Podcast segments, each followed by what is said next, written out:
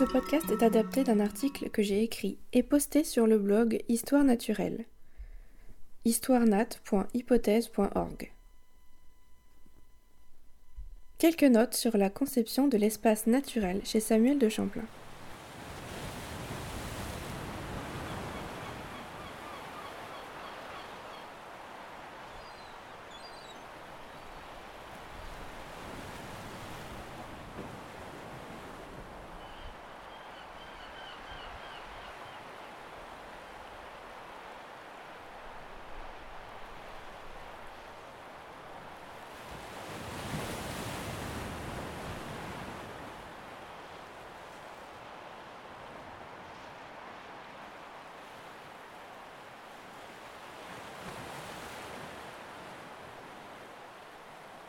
Ce sont pendant mes années d'études, de mémoire de maîtrise et de master, que j'ai dû me pencher sur un certain type de géographie, la topographie et la toponymie.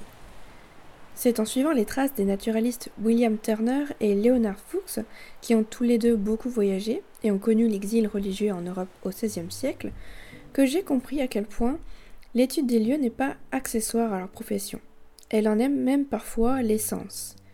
Dans leur travail respectif, on voit qu'ils ont vu la nécessité de créer une botanique de proximité, plus locale, citant les lieux des plantes qu'ils ont vraiment croisées, vraiment vues de leurs propres yeux, et les lieux des plantes plus exotiques. Les lieux à travers l'histoire, voilà un enjeu fascinant de la recherche. Il existe beaucoup de lieux aujourd'hui, de toponymes, qui portent les noms des végétaux euh, qui les peuplent. En étudiant les cartes dessinées par Samuel de Champlain, on remarque la manière très utilitaire qu'il a de dessiner. Il représente les ressources, le bois, le blé, les jardins, le poisson, l'eau, et les lieux de tous les dangers, monstres marins, endroits de naufrage, lieux où habitent les sauvages. Et enfin, il représente les reliefs assez grossièrement, les collines, les rivières, les côtes, etc. Dans cette géographie, ces études de lieux qui se voulaient à la fois une ouverture et un horizon sur le nouveau monde, mon ressenti est que l'on se retrouve avec un espace fermé, plutôt enclos, replié sur lui-même, s'excluant en quelque sorte de la circulation des savoirs dont les hommes et les femmes autour de Champlain sont pourtant des producteurs et des productrices.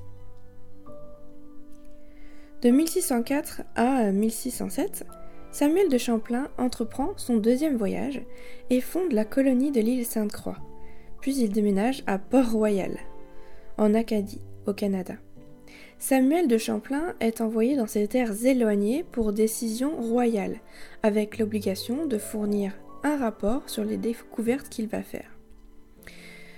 Dans les cartes, on voit l'île de Sainte-Croix, un espace clos par excellence. Il n'y a déjà plus trace de la nature originelle et sauvage, mais une nature maîtrisée, dominée, de formes géométriques, une symétrie parfaite des jardins, des corps de ferme, un cimetière et même une chapelle. Autour, il n'y a que l'eau de la rivière. On aperçoit quelques jardins domestiqués sur la côte, des terres de l'Est et sur la côte de la Grande Terre de l'Ouest. Pas d'autre vie signalée que les monstres marins, dessinés eux aussi assez grossièrement, et celle des colons, figurés par leur propre construction, leur propre habitat. L'univers de Samuel de Champlain semblait immense, élargi par cette conquête dont il était l'acteur, et élargi par l'exploration des terres. Pourtant ici, on se retrouve avec un monde qui ressemble à un microcosme d'êtres humains contraints par leurs propres appréhensions. Ces quelques notes sur les cartes, sous les cartes, ces légendes peuvent-elles nous aider à comprendre quel genre d'explorateur était Samuel de Champlain, dont on connaît déjà les relations avec les Amérindiens par ses récits? Et quelle vision de la nature avait-il? Dans certaines images, on voit la colonie de plus près. Il s'agit de plans géométriques dans les cartes. Un carré quasi parfait, un bâti hiérarchisé, une végétation maîtrisée, des murailles, et figurant en son centre, la place où au milieu il y a un arbre. Si cet espace semble peu réaliste à vue d'œil, il est cependant dessiné de façon très pragmatique. Dans les cartes de Samuel de Champlain, ce sont trois nécessités qui se dégagent. Comme dit précédemment, on y dessine les ressources essentielles l'eau, le bois, la nourriture, les aires de culture, comme le maïs, les habitations des Amérindiens qui leur sont alliés. Et on y signale aussi tous les dangers, ainsi que différents endroits clés, les ports, les chenaux, les distances, les habitations des sauvages. Pour les disciplines de l'histoire naturelle et de l'histoire environnementale, c'est une mine d'or. Ces cartes et ces dessins servent aussi de moyens mnémotechniques efficaces pour se souvenir des endroits clés. Les dessins figurés sont simples, il n'y a pas de difficulté introduite dans la lecture de ces cartes. Et ces cartes sont faites pour être communiquées au roi et aux autres personnes de son entourage. Elles doivent être simples à comprendre, doivent décrire l'essentiel, montrer une certaine position de domination, une connaissance vaste du terrain. Elles sont des instruments de pouvoir. Ces instruments de pouvoir, s'ils passent par une symétrie, une axialité régulière, une parfaite conception humaine à l'image du roi et de Dieu et de l'ordonnancement du monde, nous montrent aussi les limites de cette colonisation. Derrière les murailles de la colonie, où l'on place des canons pour se défendre, il y a les limites naturelles de l'île, une côte abrupte, rocheuse, faite de falaises. Seule la cuisine et la chapelle sont à l'extérieur de la cité nouvelle, les cuisines sont d'ailleurs des endroits que l'on essaye d'éloigner le plus possible euh, des habitats, des logis et des couchages par risque d'incendie et à cause des odeurs qui incommodaient les gens.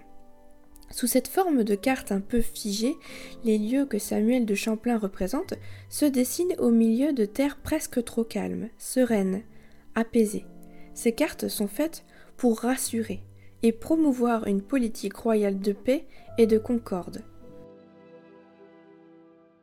L'ébauche d'une vie semble esquissée par la fumée qui sort des cheminées, tandis que la côte herbeuse paraît battue par les vents. Dans ce cadre presque utopique siège le logis du sieur de Mons, avec qui Samuel de Champlain a navigué pour cette seconde expédition. Une maison publique sert de toit où l'on passoit le temps durant la pluie. Il faut dire que dans certaines maisons, on vit à plusieurs, parfois jusqu'à une dizaine de personnes. Une palissade vient encercler et sécuriser au sein même de la colonie, déjà emmurée deux fois par l'eau de la rivière Annapolis et par la muraille, le magasin où l'on stocke des denrées et d'autres ressources, et le logis du maître des lieux. On fait loger les Suisses et les charpentiers de l'autre côté dans des maisons plus exiguës, à proximité de la forge. Les logis des autres maîtres des lieux, Champlain ou Dorville par exemple, se trouvent légèrement plus au sud, entourés des logis d'artisans et autres personnalités importantes comme le curé. Il ne faut pas croire que ces lieux étaient des endroits luxueux, c'était plutôt exigu, euh, austère. On remarque la présence de jardins pour le jardinage, supposons à visée utilitaire surtout, c'est-à-dire des jardins potagers, pour l'usage alimentaire et médicinal. Et élément fondamental de la survie, le puits d'eau douce qui se trouvait un endroit central, un endroit clé au milieu de la carte. Ce monde, dans le monde, ou hors du monde, en dehors de la violence des guerres de religion par exemple, vivote au milieu d'une carte immense, où Samuel de Champlain présente le couvert forestier de Port-Royal tel des petites armées de soldats prêts à être débités. À l'est, le lieu où les sauvages pêchent le hareng en la saison donne une indication pour les ressources alimentaires. Car c'est en imitant et en observant les autres qu'on apprend. Ces cartes ne donnent pas cette impression de terre sauvage, parce que justement elles ne l'étaient pas et aucunement dans un sens péjoratif d'ailleurs. Ces terres étaient déjà habitées, et ces cartes donnent l'impression écrasante d'une végétation exploitée et ordonnée selon les usages. Par exemple la civiculture, les jardins potagers, ou les jardins médicinaux, pour les cas de culture, les champs de maïs ou pour les exploitations de blé. Les colons se sont installés à chaque fois à côté des eaux poissonneuses.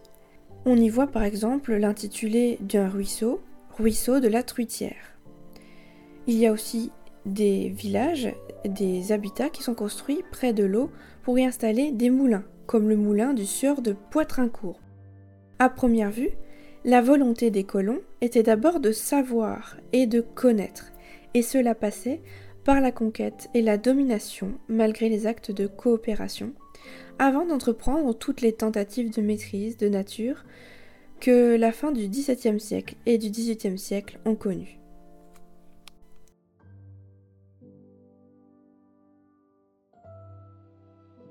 Merci pour votre écoute et à bientôt sur les podcasts d'Histoire naturelle.